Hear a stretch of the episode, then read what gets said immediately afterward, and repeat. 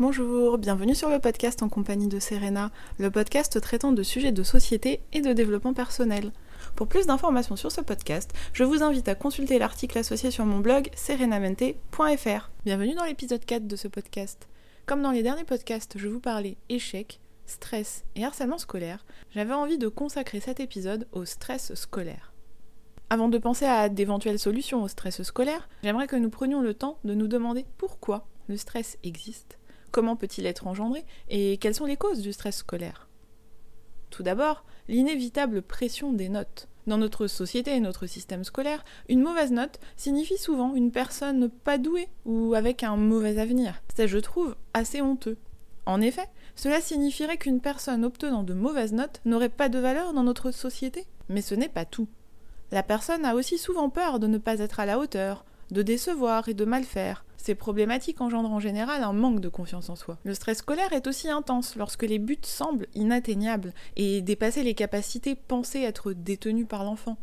Puis, je voulais également citer le cas de la comparaison avec les résultats des autres. Nous sommes malheureusement dans une société où beaucoup d'adultes demanderont à l'enfant la moyenne des autres élèves, les résultats obtenus en général, afin de pouvoir comparer l'enfant à d'autres enfants. Mais pourquoi vouloir comparer un enfant à un autre Dans le simple but de se demander s'il est dans la moyenne? Et en quoi cette comparaison sera-t-elle positive pour l'enfant? Dans cet épisode, je souhaitais également faire un point sur les symptômes liés au stress scolaire. Ils sont nombreux et divers, je ne vais donc pas tous les citer.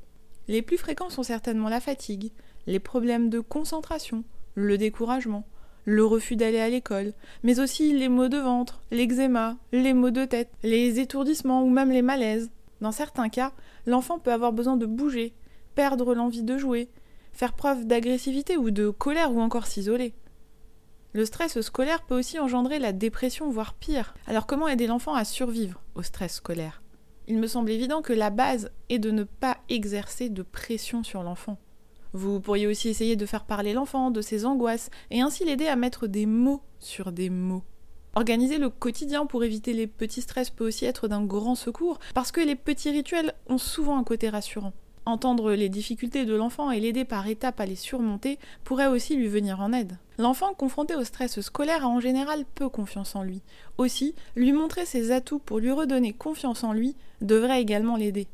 Accorder du vrai temps à son enfant chaque jour est aussi important. Peut-être aussi que faire des massages à l'enfant pourrait l'aider à faire baisser ses hormones de stress. Enfin, la dernière alternative serait de proposer à l'enfant de se défouler en pratiquant une activité sportive et ou un autre loisir. En effet, en évacuant son trop plein de stress, les émotions négatives auront plus de chances de laisser place aux émotions positives.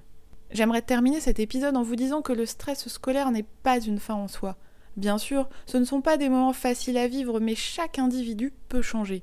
Alors, avec un peu d'aide, un enfant peut être moins stressé. Pas forcément hyper zen, mais faire au moins baisser son niveau de stress. Et vous?